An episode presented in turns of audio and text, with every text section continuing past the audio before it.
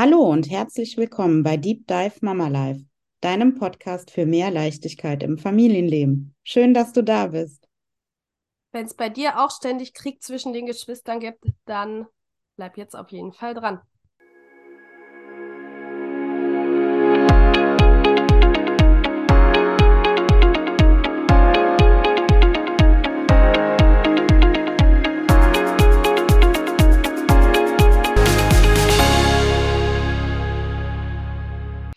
Hi Charlotte, heute haben wir ein super Thema. Ja, erzähl, Hm. schieß los. Es geht um Geschwisterkonflikte und ich kann mir nicht erklären, wir sind jetzt bei mehr als 20 Folgen, warum wir das bisher noch nicht besprochen haben. Tja, weiß ich auch ehrlich gesagt gar nicht. Ein absoluter Klassiker hat uns hier erreicht. Dann lass uns mal tauchen. Ja, ich leg los. Liebe Charlotte, liebe Sarah, wir haben zwei Jungs, die sind mit vier und fünf auch sehr dicht beieinander.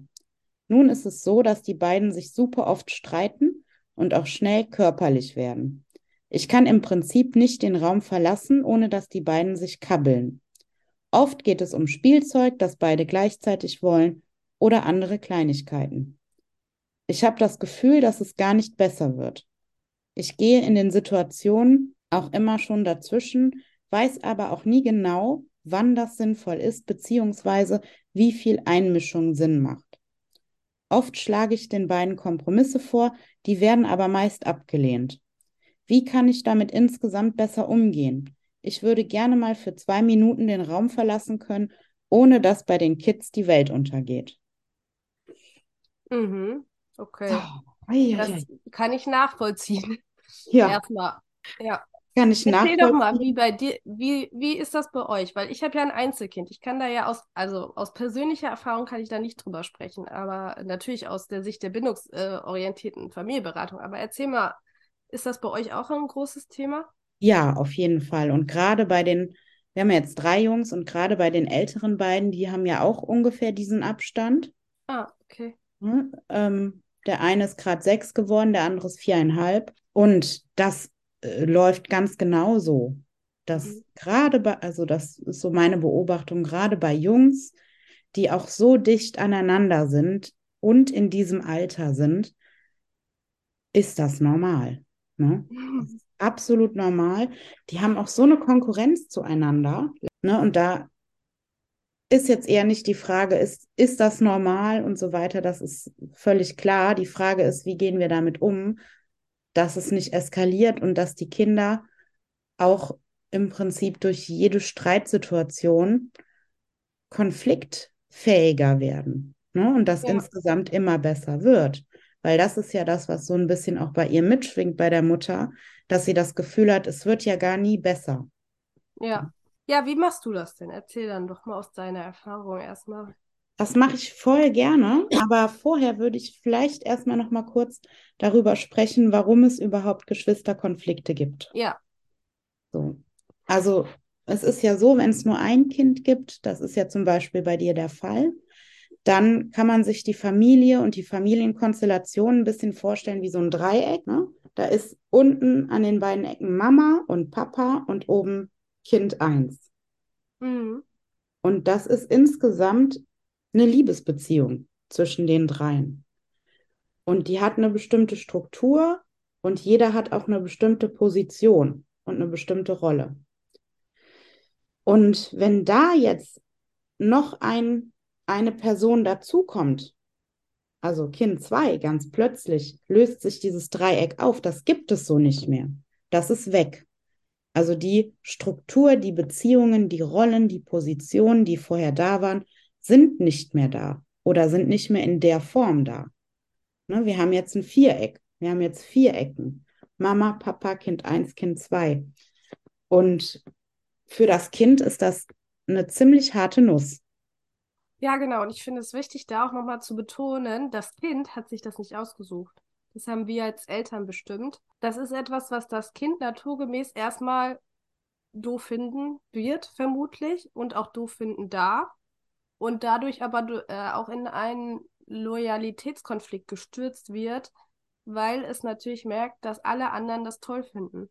Ja, Also es fühlt sich wahrscheinlich auch sehr alleine erstmal mit seinen Gefühlen, die es vielleicht auch gar nicht so gut einschätzen kann, weil es auch die Erfahrung noch nicht gemacht hat, wie sie, wie sich Eifersucht vielleicht anfühlt oder wie sich Wut anfühlt. Und es spürt aber trotzdem drumherum, dass alle sich ja über dieses neue Baby freuen.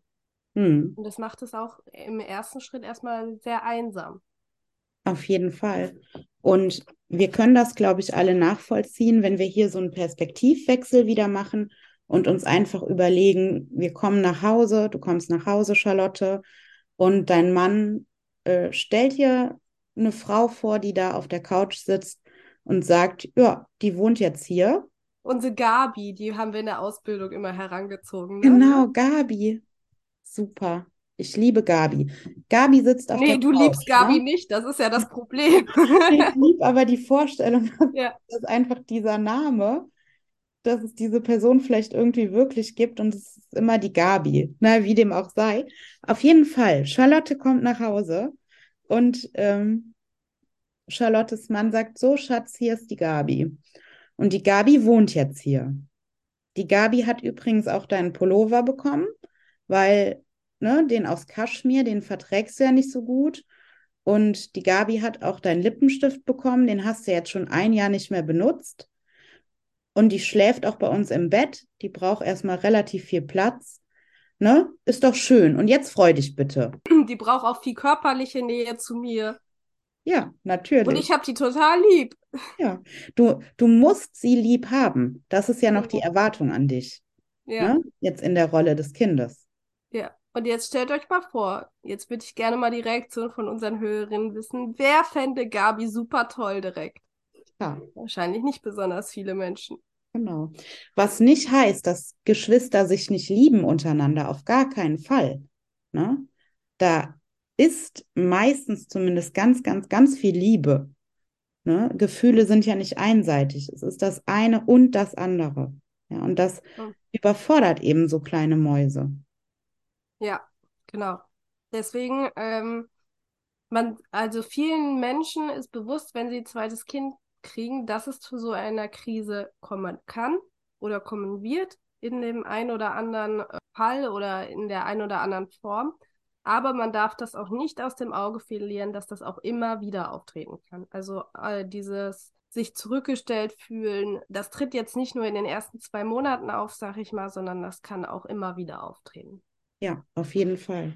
Dann kommen wir jetzt zu dem Punkt, nachdem wir jetzt ein bisschen mehr Verständnis aufgebracht haben, hoffentlich, ähm, wie wir damit umgehen. Hm. Was ich ja am Anfang schon gesagt habe, ist, dass wir darauf achten, dass die Kinder im Prinzip so eine Streitsituation auch als Chance begreifen, beziehungsweise wir für sie. Ne, und zwar eine Chance, in diesem Konflikt Konfliktfähigkeit und Konfliktkompetenz zu erlernen. Das heißt, eigentlich müsste man sich freuen. Ne? Das klingt jetzt ein bisschen absurd, aber eigentlich müsste man sich freuen, ja, die beiden, ne, die streiten sich wieder um den grünen Teller. Super, weil da setzen wir nämlich ein und da können wir diese Situation nutzen, um den Kindern beizubringen, ja, was mache ich denn dann? Was machen wir denn dann, außer ähm, körperlich werden, rumschreien und als ein Wollknäuel durchs Wohnzimmer rollen? Ne? Mit dem Teller auf dem Kopf. Sondern wie gehen wir damit um? Und je häufiger man das macht als Kind, ne, desto mehr bildet sich auch diese Kompetenz aus, in Konflikten mit diesem Konflikt umzugehen. Und damit sich diese Kompetenz ausbilden kann, finde ich es aber auch wichtig, dass wir nochmal sagen, dass die Eltern nicht den ganzen Tag Schiedsrichter spielen sollen. Also nicht den ganzen Tag sagen, so, du hast Recht und du hast Unrecht und beim nächsten Mal hat der andere Recht und der andere Unrecht, sondern dass wir auch wirklich die Kinder begleiten dabei, Konflikte zu lösen. Also indem wir aufmerksam zuhören, indem wir verbalisieren, weil das ist ja oft das Problem, dass diese kleinen Kinder zwar Gefühle spüren wie Wut, aber auch noch vielleicht gar nicht richtig ähm, einschätzen können, woher kommt jetzt gerade diese Wut, also warum ist die jetzt da und sie vor allem auch nicht verbalisieren können. Ja. Also wir begleiten diese Konflikte eigentlich mehr, als dass wir sie entscheiden. Mhm. Genau, auf jeden Fall. Das ist ein ganz wichtiger Punkt. Unser Ziel ist nicht Lösungskompetenz. Unser Ziel ist Konfliktkompetenz, Konfliktfähigkeit zu lernen und nicht Lösungskompetenz. Und es ist ganz, ganz, ganz vor allem nicht unsere Aufgabe, dass wir die Lösung wissen oder kennen oder vorschlagen. Und, und das ist hoffentlich für viele was Neues, es geht gar nicht darum, eine Lösung zu finden und wir müssen auch keine Lösung finden. Es ist nicht das Ziel sozusagen von einem Konflikt, dass es eine Lösung geben muss. Ne? Wenn die beiden, in diesem Fall die beiden Jungs, sich streiten, zum Beispiel um den grünen Teller, geht es nicht darum, dass ich vorschlage, nimm doch den roten. Ja. Oder wechselt euch ab. Oder du hast zwei Minuten den grünen, dann du zwei Minuten. Darum geht es nicht. Und die Mutter schreibt ja auch, dass wenn sie Kompromisse vorschlägt, werden die immer abgelehnt. Ja. Ne? Und das ist genau das, was dahinter steht. Es geht gar nicht darum, dass es eine Lösung geben muss. Und davon kann man sich frei machen, auch als Mutter, von diesem Druck. Oha, da ist jetzt ein Konflikt um den grünen Teller. Was für zehn Möglichkeiten kann ich jetzt abspulen, damit dieser Konflikt vorbei ist? Ne? Das ist ja ein enormer Druck, der da auch auf uns lastet. Hm. Und oft hilft es auch, die Kinder nach Lösungen zu fragen, weil gerade in dem Alter können sie ja schon relativ gut ausdrücken. Wenn die jetzt eins und drei wären, wären es anders, aber ähm, gerade in dem Alter können die ja schon auch Lösungen anbieten. Also man kann auch einfach fragen, was können wir denn jetzt tun? Ja, ganz genau. Das ist der goldene Weg, ne? die Kinder dazu anzuleiten, diesen Konflikt aufzulösen. Also in der Situation auf Augenhöhe das Kind ernst nehmen, die Kinder ernst nehmen und an der Seite sein, zu fragen, was ist das Problem? Weil das ist auch oft in dem Alter den Kindern überhaupt nicht klar. Das geht mit den Konflikten oft so schnell und auch gerade die Körperlichkeit, das kommt so schnell alles und die Emotionen und das Verarbeiten, ne, da brauchen die Kinder uns nochmal ähm, zur Koregulation und einfach um das Ganze langsam zu machen um da Zeit reinzustecken, damit die Kinder die Möglichkeit haben, überhaupt hinter ihren eigenen Gefühlen und hinter der Situation herkommen zu können. Also, beide Jungs streiten sich um den grünen Teller. Es wird körperlich und dann gehen wir dazwischen. Erstmal ohne Emotion, wie, eine, wie die Feuerwehr und schauen, dass da weiter nichts passiert. Wir kochen die Kinder runter, und dann gehen wir mit den beiden ins Gespräch und dann fragen wir, was ist eigentlich das Problem? Dann wird der eine sagen, ja, ich will den Teller, der hat den genommen, zum Beispiel. Der andere wird sagen, nee, es war genau andersrum. So. Und dann besprechen wir das. Dann darf jedes Kind so lange erzählen, was es denkt, was gewesen ist, wie es braucht und wie es möchte. Und wir strukturieren das, unterstützen die Kinder, fragen auch nach, wie könnte eine Lösung aussehen? Habt ihr eine Idee?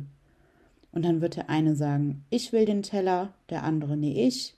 Und dann dauert das vielleicht ewig, bis die eine Lösung gefunden haben. Oder haben eben auch keine. Ne? Und für manche Konflikte gibt es auch keine Lösung. Ich erinnere mich gerade daran, dass Katja uns in der Ausbildung erzählt hat, sie hat ja vier Söhne, die auch alle relativ nah beieinander vom Alter her sind, dass sie gesagt hat, dass der jüngste Sohn immer traurig war sozusagen, dass er der jüngste Sohn ist. Und äh, mhm. äh, er hatte immer das Gefühl, er hat was verpasst, weil alle anderen waren ja schon vor ihm da quasi. Ja. Und äh, auch deswegen sind oft Konflikte entstanden. Aber das ist natürlich ein Konflikt, den kannst du nicht auflösen. Also ja.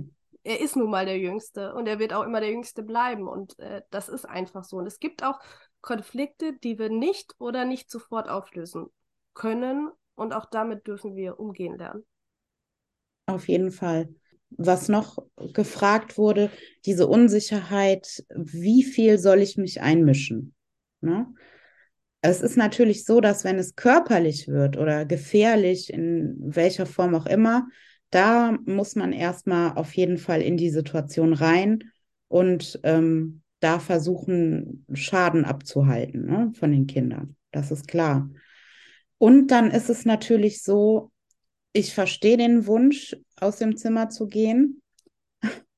Das äh, ist auch bei mir ganz oft Thema, aber bei fünf und sechs und diesem, dieser Energie, die da jetzt aus der Frage rauskommt, ist, wird das immer schwierig sein, zumindest im Moment. Ne, das heißt nicht, du darfst jetzt nie wieder aus dem Zimmer gehen, aber dass du ne, diese Vorstellung hast, ich gehe raus und es ist ähm, eine halbe Stunde Frieden, wird erstmal nicht passieren. Natürlich mit der Zeit, ne? wenn man immer mehr mit den Kindern auch diese Konfliktfähigkeit geübt hat, wenn ne, die Zeit spielt hier wieder für uns, wenn die was älter werden. Aber erstmal wird das immer so sein, dass man zumindest mit einem Ohr hinhören muss, werde ich gerade gebraucht? Muss ich das Spiel begleiten?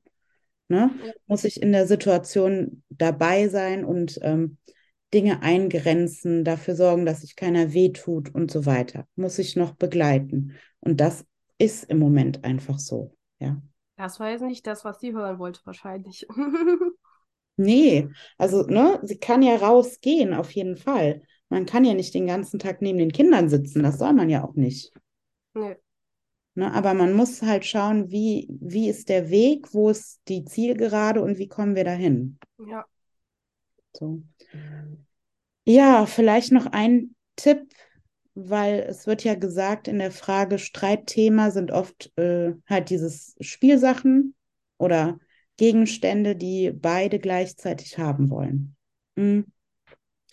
Da ist es vielleicht noch wichtig zu wissen, dass Kinder in dem Alter oder Kleinkinder generell nur oder erst teilen können, wenn sie wissen, was Besitz ist.